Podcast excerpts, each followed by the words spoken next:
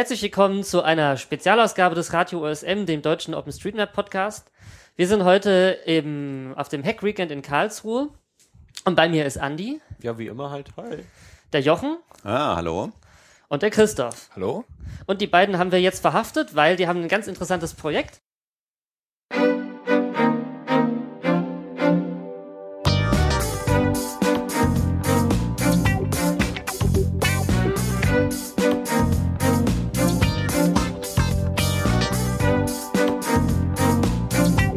Und es ist also jetzt nicht so eine kleine Insel, sondern das ist irgendwas so, als ob jetzt äh, Großbritannien mit dem Kontinent verbunden wäre oder sowas, ja. Und also in der großen Ordnung, da muss ja, wo man schon kämen sagen. wir denn da hin?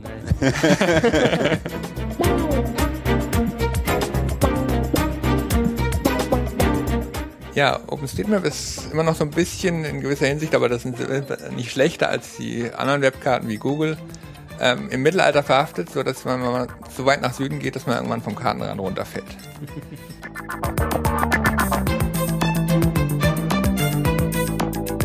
Ein Pub, der äh, irgendwie very cold hieß und es gibt irgendwelche Restaurants und Klos und ähm, ja, alles, alles Mögliche.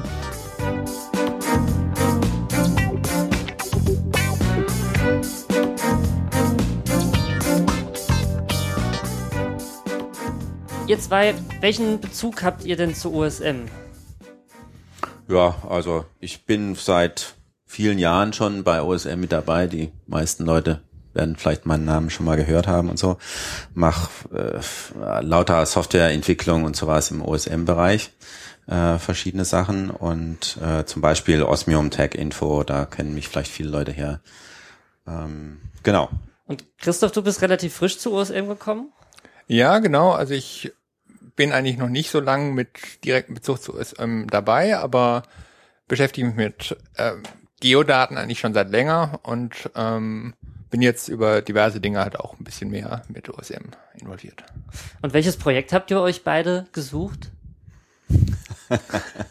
gesucht. Wir haben und das Problem ist nicht, dass, mein, dass wir uns Projekte gesucht haben. Die Projekte uns finden gefunden. uns. Genau, das ist das Problem. Das sind immer mehr, immer lauter Sachen, die uns finden und dann, dann muss man die machen. Ja, wir haben, äh, äh, wir haben uns überlegt, äh, wir haben festgestellt, dass die Antarktis doch etwas, äh, ich sag mal, untergemappt ist äh, im Vergleich zu wie die sonstige Welt inzwischen ja bei OSM schon sehr, sehr gut aussieht. Die Antarktis ist da doch etwas dünn und vor allen Dingen an vielen Stellen sehr, sehr falsch gemappt. Was ist denn die Antarktis? Die Antarktis. Ähm, Der Kontinent im Süden. der, nein, die Antarktis ist ja der, äh, der An- Antarktika ist der Kontinent, Ah, oder? Hatten wir das okay. nicht gerade festgestellt? Ja, Antarktika ist der Kontinent, ähm, der da unter dem Eis äh, liegt. Und Antarktis ist die ganze Region. Genau, all, alles im Süden, nicht Alles nur der da. Kontinent. Aber welches Interesse treibt euch denn, um diese entlegene Region sich zu kümmern?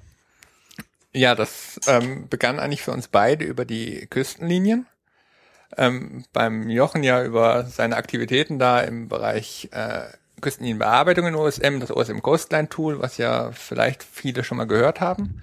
Bei mir im Zusammenhang mit einem Projekt, diese Küstenliniendaten dann zu generalisieren, also zu vereinfachen für eine Kartendarstellung, die besser lesbar ist bei geringen Vergrößerungen.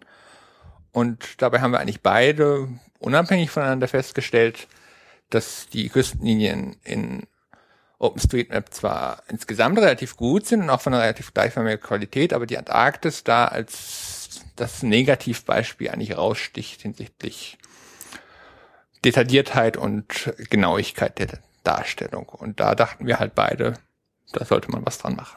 Ja, wie, wo, wozu sollten denn die Küstenlinie da so weit äh, ab äh, vom Schuss überhaupt irgendwie vernünftig sein? Ich meine, wer hat denn da überhaupt ein Interesse dran, dass das, dass das gut ausschaut? Die Frage kann man sich bei OSM natürlich immer stellen, ja. Ähm, äh, also ich finde schon, dass äh, die Antarktis ist immerhin ein ziemlich großer Bereich unserer Welt. Die Antarktis ist genauso groß wie Europa etwa.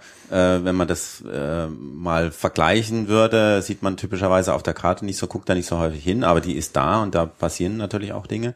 Ähm, und natürlich muss da nicht alles so detailliert sein, wie es das vielleicht in Europa ist, aber so eine, eine, eine gewisse, eine gewisse Grundkorrektheit und Grundvollständigkeit und sowas wollen, will man natürlich schon haben. Wir wollen schon, dass wenn man eine Weltkarte anguckt oder eine Karte jetzt von den äh, südpolaren Regionen, dass es da halbwegs richtig aussieht. Und ähm, die Küstenlinien insbesondere, die eben in der Antarktis eingetragen sind, die sind wirklich sehr, sehr, sehr schlecht wohnen auf sehr alten Daten irgendwie. Und äh, wenn man das eben mit jetzt irgendeiner Karte im Atlas vergleicht und so merkt man, wie schlecht die einfach sind.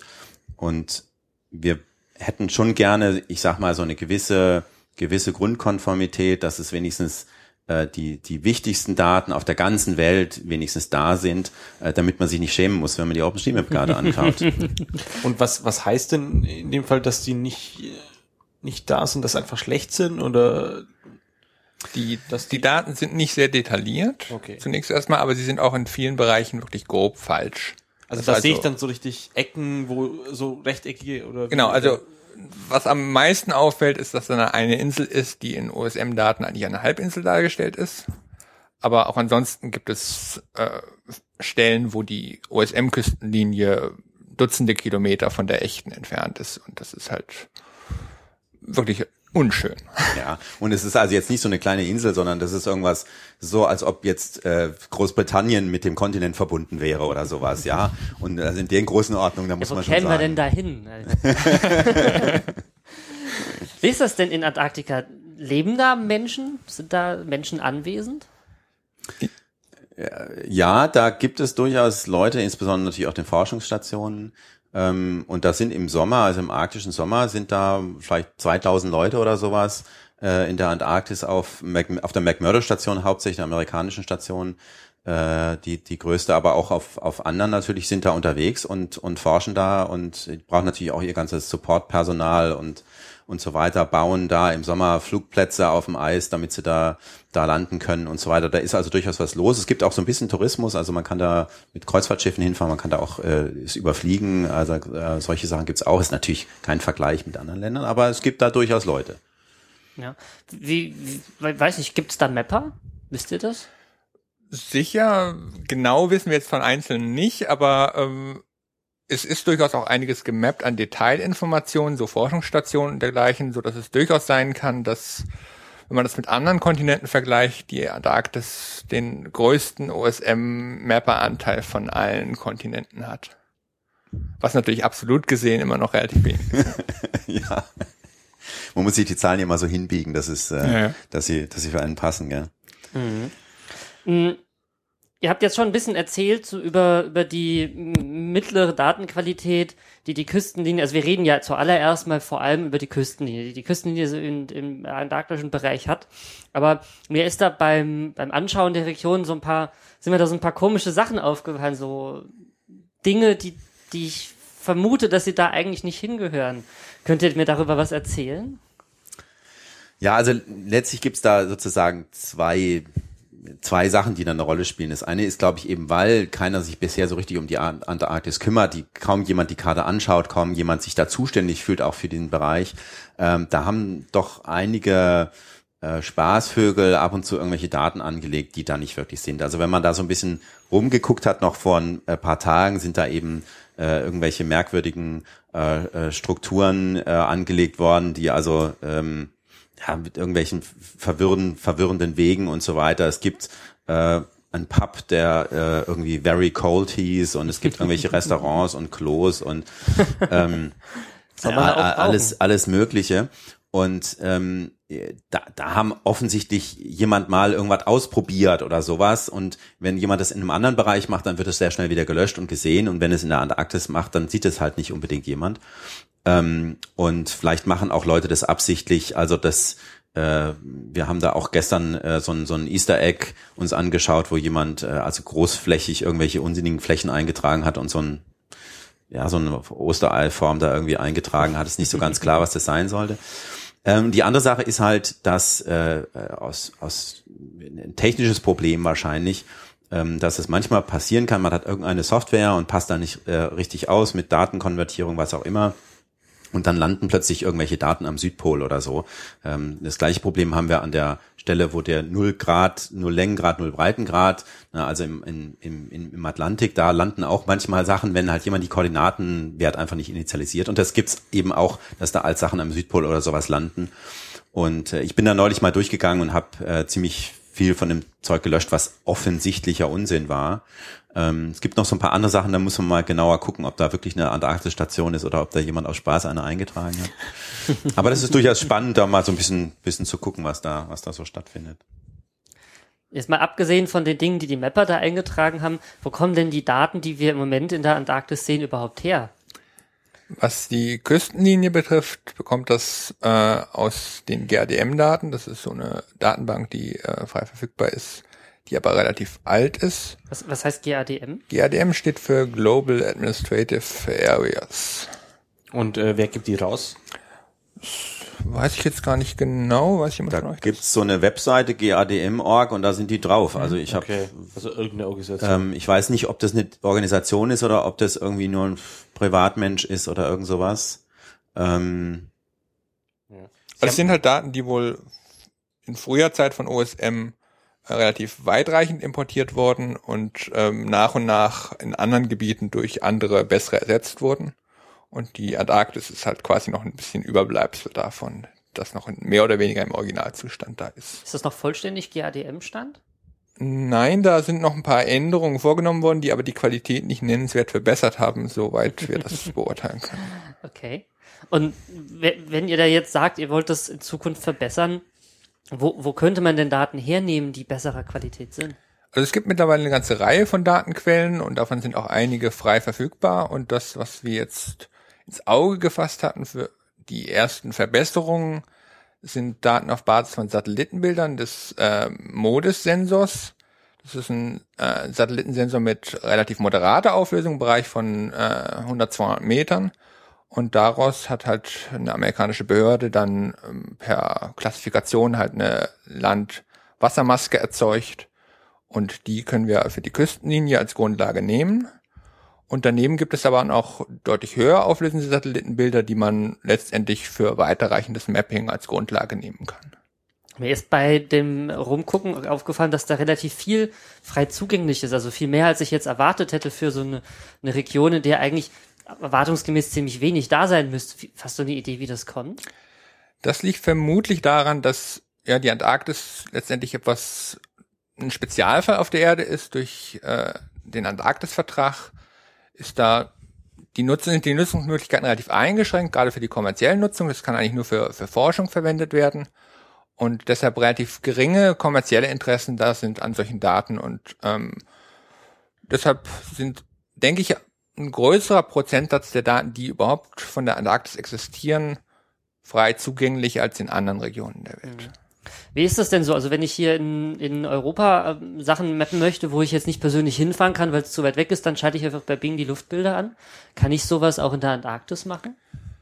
Von den verfügbaren Daten im Prinzip schon, wobei Luftbilder gibt es kaum, Satellitenbilder sind halt dann dort.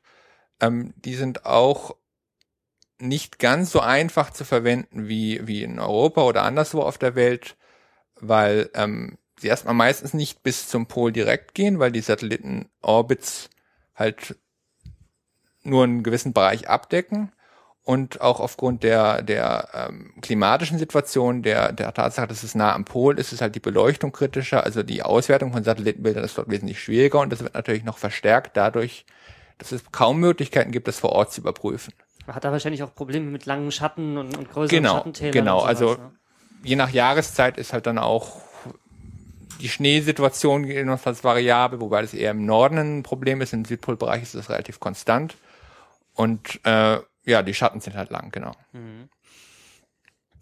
Jetzt haben wir ja da quasi schon so eine Küstenlinie so ungefähr Pi mal Daumen eingetragen. Die ist zwar ziemlich qualitativ ziemlich mies, aber ähm, was, was, was bedeutet das denn? Also ich meine, in, in, in Europa ist es relativ klar, oder wenn ich so an, was weiß ich, äh, an eines der Länder schaue, die halt ein Meer äh, angrenzend haben, da habe ich halt irgendwie ein Stück Strand und dann ist Wasser. Wie ist das in der Arktis? Ich meine, da gibt's ja, da gibt's ja eigentlich das Land als solches so gar nicht, sondern da ist ja alles mit Eis bedeckt. Wo ist denn da die Küstenlinie? Genau, also das ist ein bisschen das Problem, dass die Antarktis da ein bisschen anders ist als andere Regionen auf der Welt. Überall anders haben wir die normale OpenStreetMap Küstenline Definition, wo ähm, man sagt, die Hochwasserlinie ist das, was wir mappen. Bis dahin geht das Wasser und ab da beginnt das Land, so relativ einfach. Also die mittlere Hochwasserlinie. Genau, die mittlere Hochwasserlinie. Ja. Und ähm, in der Antarktis ist halt dort, wo das Eis bis zum Meer geht, ähm, schwimmt das Eis halt letztendlich auch ein bisschen auf dem Wasser aus. Und das kann teilweise ziemlich Größenordnungen annehmen. Das nennt sich dann Schelfeis.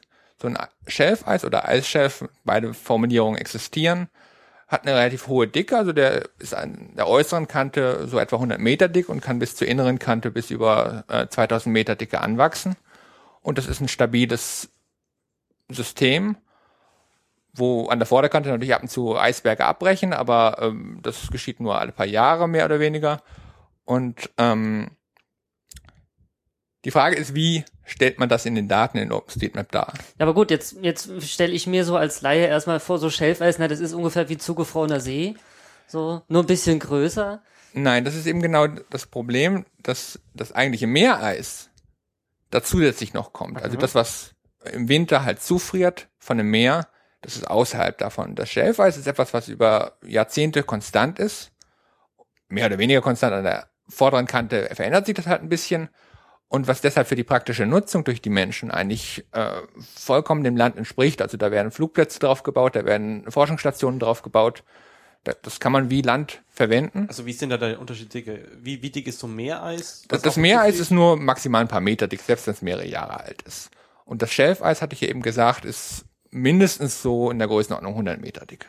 Okay, das, das hält dann auch wirklich was aus. Genau, also da kann man praktisch alles drauf machen, was man auch anderswo auf dem Land macht. Es ist auch eine andere Situation als am Nordpol. Am Nordpol ähm, gibt es dieses Schelfeis in der Form nicht. Äh, teilweise vielleicht schon so Grönland und so weiter. Aber die, der, der Nordpol selber und äh, das Nordpolarmeer und so weiter, da ist ja komplett Meer und da gibt es dieses Schelfeis nicht. Da gibt es eben dieses Seeeis, was sich über den Jahresverlauf verändert und was sich auch ständig bewegt und so weiter und was sehr instabil ist letztlich. Ähm, aber am Südpol ist die Situation ganz anders. Genau, und das, das Schelfeis muss aus diesen Gründen eben auch gemappt werden. Und das, was wir uns jetzt überlegt haben in der Diskussion auf dem Hackwenet, ist eigentlich auch, dass wir die Küstenlinie an die Außenkante. Ich, ich muss noch mal, ich muss noch mal blöd ja? fragen. Also, das, wenn, wenn das Schelfeis eigentlich ist wie Land, wie Landmasse, wo, wo ist denn dann der Unterschied zwischen Landmasse und Schelfeis? Das liegt daran, dass unter dem Schelfeis natürlich noch Wasser ist. Ah, okay.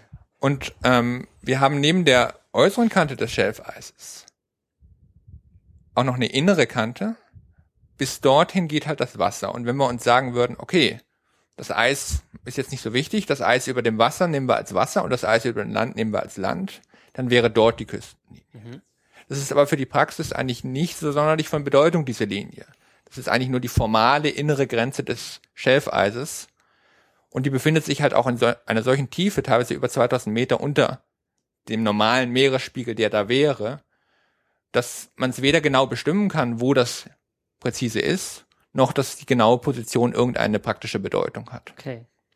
Das heißt, wenn wir jetzt die Karte, also die Situation, wie wir sie im Moment haben bei OpenStreetMap, äh, ist halt die, dass diese, ähm, diese innere Kante, die, die sogenannte Grounding Line, äh, eingezeichnet ist, abgesehen davon, dass die Daten sehr schlecht sind, aber das ist der, der Versuch ist offensichtlich, diese Grounding Line nachzubilden. Das ist aber das, wenn ich jetzt zum Beispiel auf ein Satellitenbild von der Antarktis schaue, kann ich die überhaupt nicht sehen.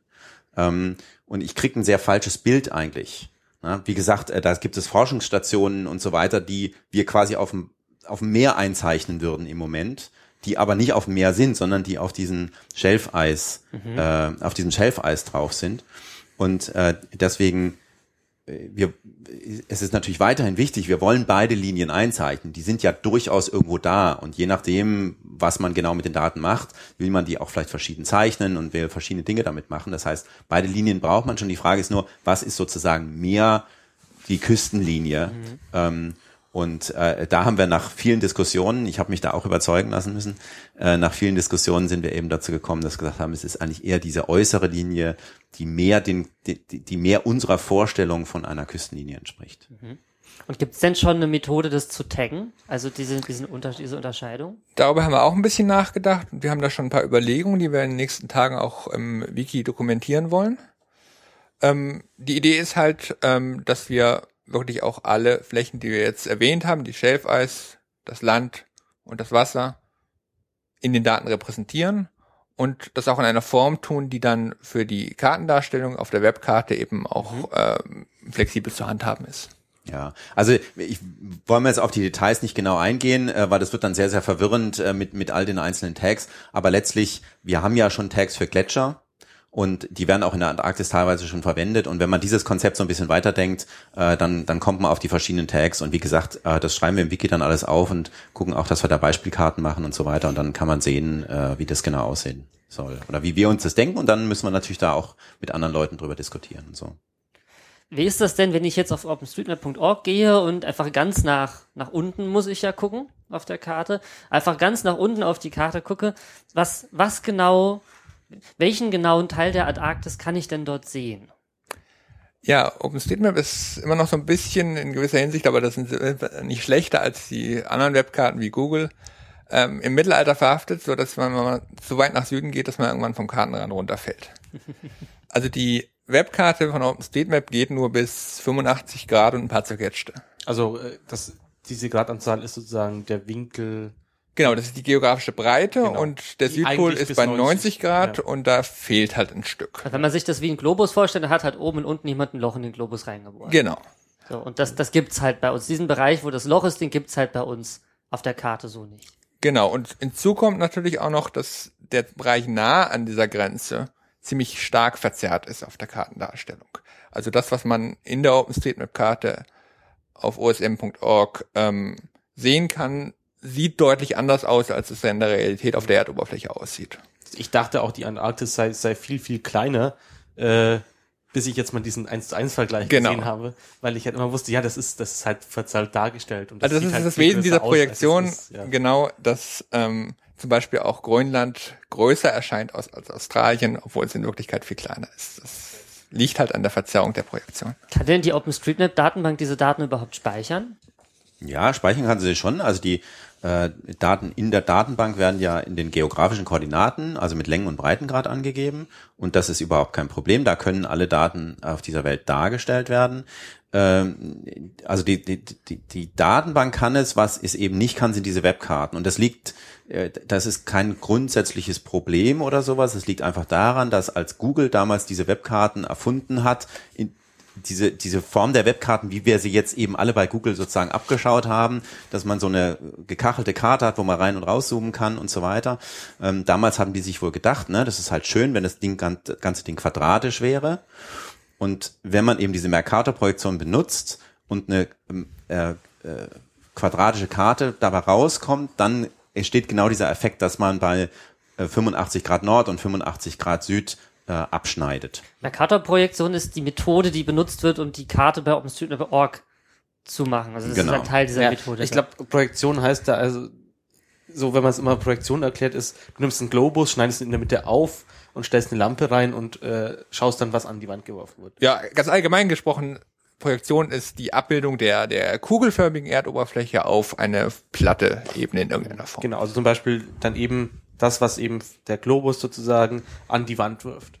Genau, und das ist eben für die, gesamte Erdoberfläche niemals möglich, ohne dass wir Verzerrung haben. Ja.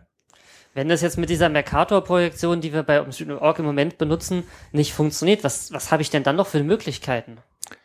Im Endeffekt könnte, könnte man die äh, Originalkoordinaten aus der Datenbank direkt einfach als Grafik in Gitter einzeichnen.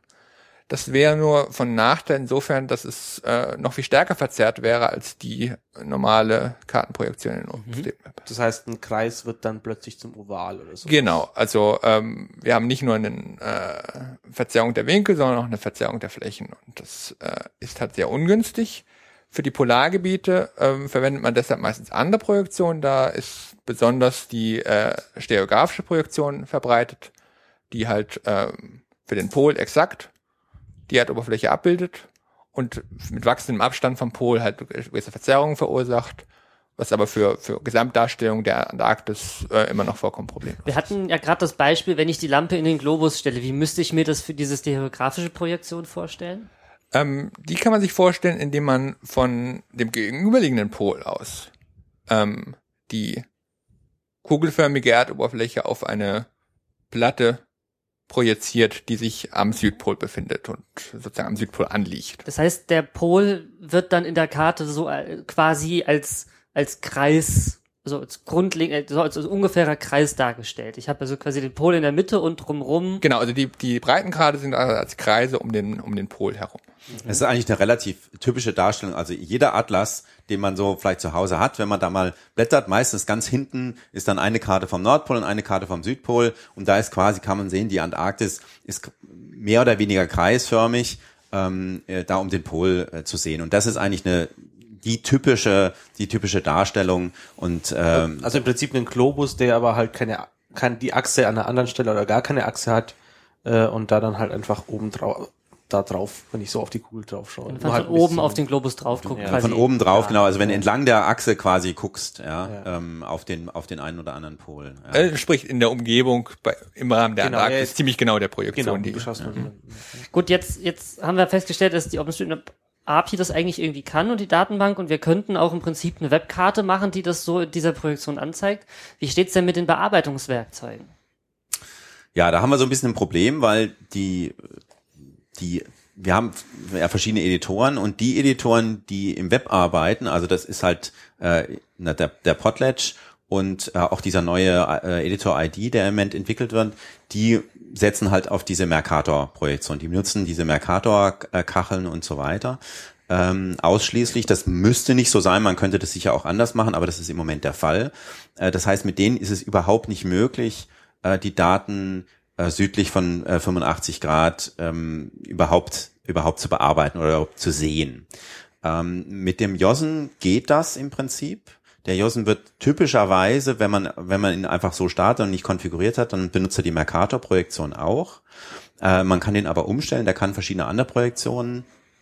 Man kann insbesondere eben auch auf WGS 84 umstellen, also äh, dass die eigentlichen äh, geografischen Koordinaten, wie sie direkt bei OSM erfasst sind. Dann kann man die Daten sehen und kann sie editieren. Es führt halt dazu, dass der Südpol sozusagen eine lange Linie ist am unteren Ende der Karte. Ja, der, der ganze Pol ist breit getreten über die ganzen 180 Grad in die eine Richtung und in die andere Richtung. Äh, man kann die Daten bearbeiten, man hat halt irrsinnige Verzerrungen drin. Äh, Ein, ein Gebäude äh, zum Beispiel, was eigentlich viereckig aussehen soll, sieht also, wird ein furchtbares, riesengroßes Parallelogramm draus. Das ist also sehr problematisch, umso näher ich an den Pol komme, umso größer ist die Verzerrung. Man kann also im Prinzip mit den Daten arbeiten, man kann Daten editieren da. Es macht aber keinen Spaß und es führt auch dazu, dass wir, dass, äh, dass die Daten falsch erfasst würden. Es wäre schön, äh, wenn wir äh, da auch so eine Polar, äh, so eine äh, polare stereografische äh, Projektion nutzen können. Das kann der JOSM im Moment nicht. Und das wäre auch sowas, wo man vielleicht mal gucken müsste mit den Entwicklern, wie man das vielleicht auch einbauen kann, äh, damit man da besser arbeiten kann. Das ist aber kein prinzipielles Problem. Dass er das prinzipiell aus also so nicht kann, sondern es müsste eigentlich nur. Eigentlich nee, das müsste man im nicht. Prinzip beheben können. Die Frage ist halt, mit welchem Aufwand das verbunden wäre beim. Na, das klingt doch nach einer, nach einer schönen Aufgabe für einen unserer Hörer.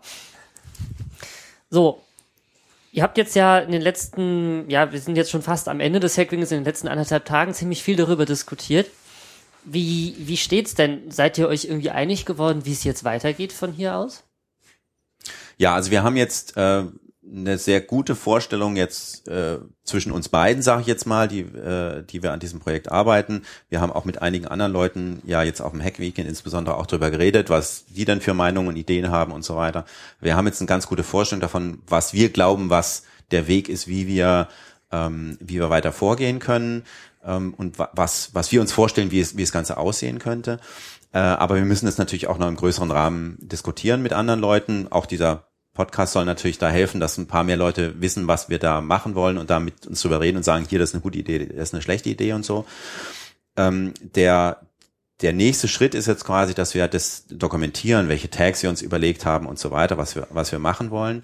Und dass wir auch mal die Daten, die wir haben, also wir haben vorhin ja drüber gesprochen, äh, dass es diese Datenquellen gibt, dass wir die mal konvertieren und beispielhaft darstellen, Karten daraus machen und sowas, dass andere Leute auch sehen können, okay, so wird es nachher aussehen, wenn wir das machen, damit wir dann auch in eine sinnvolle Diskussion äh, kommen können. Weil wenn man das alles nur theoretisch bespricht, dann merkt man ja auch nicht, wo in der Praxis dann vielleicht Fehler auftreten. Also das ist ähm, der nächste Schritt, die Dokumentation und testweise Konvertierung von Daten und so. Und dann ist es natürlich so, wir wollen ja wirklich ähm, im ersten, also wir wollen ja insbesondere diese Küstenlinie ganz erheblich verändern. Wir wollen die Daten, die jetzt da sind, löschen, weil wir sagen, die sind so schlecht, äh, es bringt nichts an denen dran rum zu fusseln und so weiter. Ähm, vielleicht wird man den einen oder anderen Punkt ausnehmen, wo man eben sieht, okay, da ist vielleicht doch jemand, hat jemand von Hand schon was besser gemacht. Ähm, also diese Sachen müssen wir eruieren. Äh, wir wollen die löschen und wollen dann neue importieren. Und das ist natürlich schon ein sehr, sehr großer Eingriff bei OpenStreetMap und so ein Import, der muss diskutiert werden und der muss auch breite Zustimmung finden. Das heißt, wir werden gucken, dass wir diese Diskussion anstoßen und durchführen. Und erst dann, wenn es so aussieht, dass sehr viele Leute einverstanden sind damit, dann auch ähm, äh, den, den Import auch wirklich machen.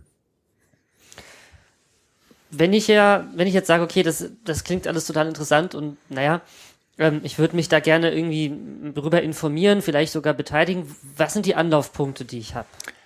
Also der erste wäre die Antarktika-Seite im Wiki, Also im OSM-Wiki. im OSM-Wiki, genau. Dort ähm, haben wir auch schon ein bisschen die, die Quellenlage aktualisiert, also die ist schon ein bisschen äh, besser dokumentiert jetzt und da wollen wir jetzt auch unsere Überlegungen zu den Tags und äh, zu dem geplanten Import mit äh, integrieren oder verlinken. Ähm, dort wäre also der primäre Ansatzpunkt. Ansonsten haben sowohl der Jochen als auch ich ähm, ein bisschen weiterreichend noch was in unseren Blogs geschrieben, dass sich die Interessierten äh, auch gerne durchlesen können. Ähm, ja, für die Diskussion, die Genau, also wir haben ja jetzt hier zu dem zum Podcast äh, gibt's ja irgendwo eine Webseite, da sind natürlich dann die die Links, also die Sachen, die wir jetzt besprochen haben, wenn natürlich die Links da alle da verlinken wir äh, auch eure drauf. beiden Blogs nochmal mit. Ja. Und äh, da gibt's ja auch die Möglichkeit, Kommentare abzugeben. Also da freuen wir uns, äh, wenn jetzt irgendwelche Hörer äh, äh, schreiben, wenn sie da Fragen zu haben, äh, können sie, da- könnt ihr, könnt ihr da alle Fragen stellen. Und, ähm, äh, und natürlich auch der Ideen, was man, äh, was man noch besser machen kann und so weiter, was noch zu berücksichtigen wäre. Dann freuen wir uns, das da zu sehen. Ähm, wir werden auch sicher auf der Import-Mailing-Liste äh, eine Diskussion führen, weil das halt einfach der Ort ist, auf dem Importe besprochen werden müssen. Ähm, und äh, dann aber im Wiki, glaube ich, wird es wird quasi auf dem Wiki wird es eine Importseite geben oder gibt es schon eine Importseite und das äh, findet man in, über die Antarktika-Seite und dort äh, kann man dann auch Kommentare abgeben und dort werden die Informationen letztlich alle zusammenfließen. Ja. Also man kann sich ja einfach die Antarktika-Seite im Wiki dann auf die Beobachtungsliste setzen und dann bekommt man auch eine E-Mail, also wenn man sein, sein Profil so eingestellt hat, wenn sich da was ändert. Ja. Oder so. Genau. Ähm, was sucht ihr denn noch für Leute? Also, oder wofür sucht ihr noch Leute? Ja, also ich denke, den Import vom Technischen haben wir relativ gut im Griff. Ähm, wichtig wäre uns Feedback zu den Plänen, die wir jetzt so ein bisschen diskutiert haben, weil das, denke ich, auch auf eine breite Basis gestellt wird. Und es gibt sicher auch Dinge, die wir eventuell nicht berücksichtigt haben bei der Sache. Was sehr wichtig ist, ist eben, äh, dass wir das auch in den Kartendarstellungen und in den Editoren mit äh, der Projektion die Situation verbessern. Das ist sicher ein langfristiges Thema, aber da ist jede Beteiligung ähm, gewünscht. Und letztendlich ist natürlich mit den Importplänen, die wir jetzt äh, skizziert haben, äh, nicht alles getan. Das ist ja nur der Startpunkt für ein weitere Mapping durch die Community und äh, da ist natürlich jede Beteiligung sehr, sehr äh, hilfreich. Ja, und falls wir natürlich Hörer haben, die in Antarktika sind derzeit oder planen, dort bei Gelegenheit mal hinzureisen, dann wird uns das natürlich auch interessieren, was ihr dazu zu sagen habt und ob ihr die Daten do dort benutzen konntet oder verwenden konntet. Gut, dann denke ich, haben wir das Thema jetzt auch ähm, mal ganz gut eingefangen. Dann danke ich euch beiden für das Interview. Wir danken euch, dass wir hier eingeladen wurden. Ja, und dann hoffen wir mal, dass Antarktika bald viel besser ausschaut, als es jetzt schon äh, derzeit der Fall ist. Und dass eure Bemühungen Früchte tragen. Und dass wir viel Feedback kriegen, oder? Ja. Mhm, Das wäre gut. Dann auf Wiederhören und äh, bis zur nächsten Podcast-Episode. Tschüss.